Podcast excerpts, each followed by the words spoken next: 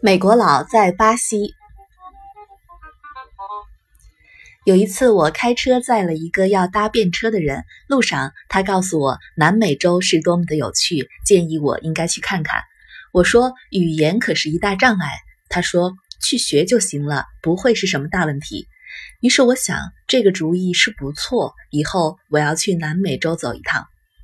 当时康奈尔开设外语班，采用暂时发展出来的一种教学模式，每个班大约只收十个学生，全部由外国人来教学，而且当时上课只准用外语。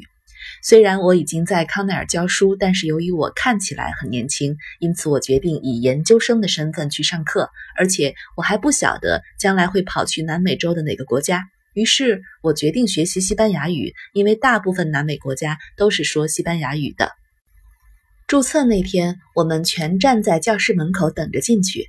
忽然，有个很漂亮的金发女孩子走过，大概每个人都会有我当时一样的感觉。哇，她真的美极了！我跟自己说，也许她也要学习西班牙语，那就太好了。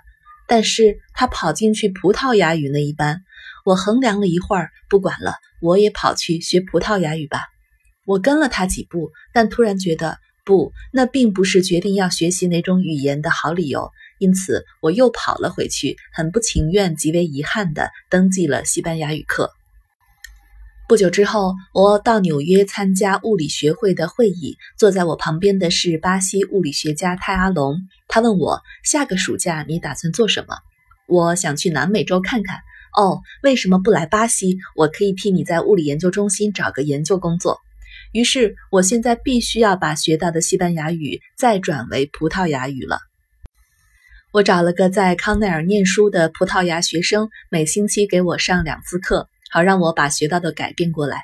在前往巴西的飞机上，起先我坐在一个哥伦比亚人旁边，而他只会说西班牙语，我不敢跟他说话，害怕一不小心又把两种语言给搞混了。不过，坐在我前面一排的两个人就在用葡语交谈。我从来没有听过别人说真正的葡语，我的葡语老师总是说的慢而清楚。前面这两个人呢，说话却像连珠炮一般，我甚至想从他们的话中认出我学过的一些单字，比如说“我”“这个”等都没有办法认出。事实上，我什么都没有听明白。最后，当飞机在千里达停着加油时，我走到这两位仁兄面前，用很慢很慢的葡萄牙语跟他们说。对不起，你们听不听得懂我在说什么？当然听得懂，为什么听不懂？他们回答。我努力解释，我学普语已经几个月了，但从来没有听过真正的普语对话，而刚刚在飞机上听他们谈话，却一个字也听不懂。哦，他们笑起来了，说我们说的不全是普语啦。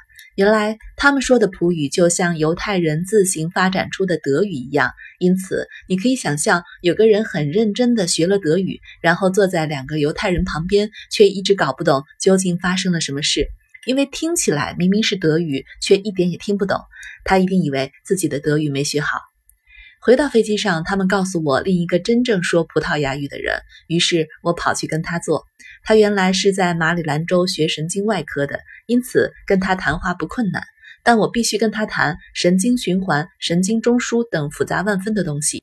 其实很多长的英文单字要翻成葡文并不困难，因为分别只在它们的结尾。但是当他往窗外看，喃喃地说了些很简单的话时，我却呆住了。我根本不知道天是蓝的。葡语应该怎么说？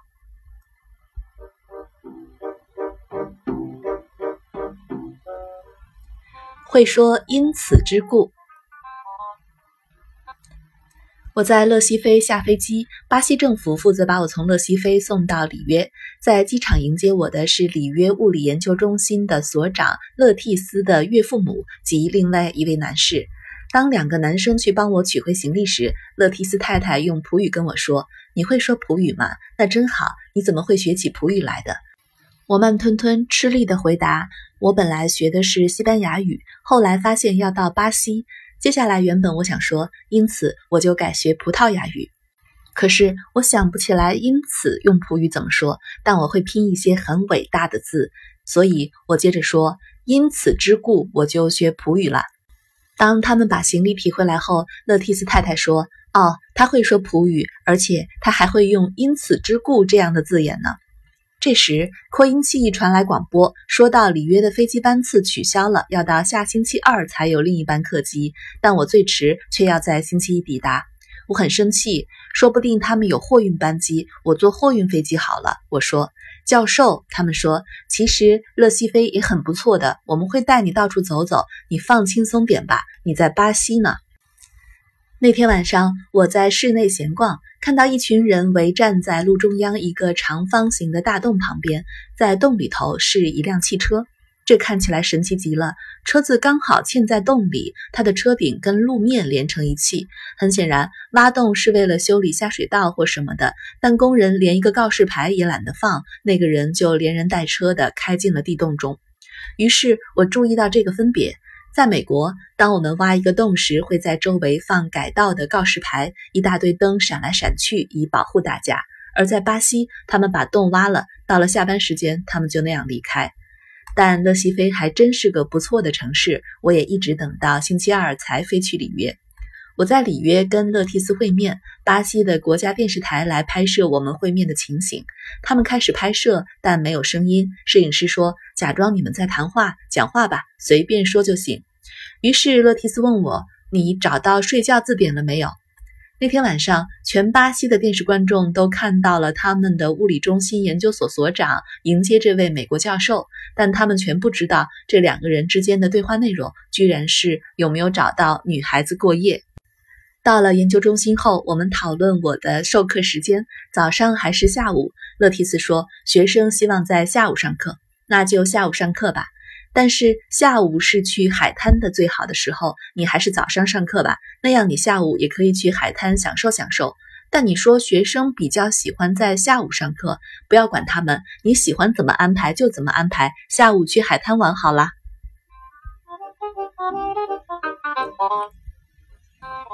用普语演讲。就这样，我学会了另一种跟美国截然不同的人生态度。首先，他们不像我那样匆匆忙忙的。第二，如果你觉得这样比较好，不要管他们。于是我在早上上课，享受午后的海滩。早知道会这样子，我一开始就学葡萄牙语，而不学西班牙语了。起初，我打算用英语授课，让学生用葡语发问。但我发现，当学生用普语跟我说一些东西时，我不太听得懂，尽管我懂得的葡文也不算少。我不大分得出他们说的是增加或不增加，减少或不减少，或者是减少的很慢。但当他们很辛苦地用英语说话时，就算他们发音不准，文法又错乱，我还是可以分辨他们要说些什么。因此，我明白到，如果我要教他们东西，比较好的方法是我说普语。虽然我说不好，但这样他们还是比较听得懂。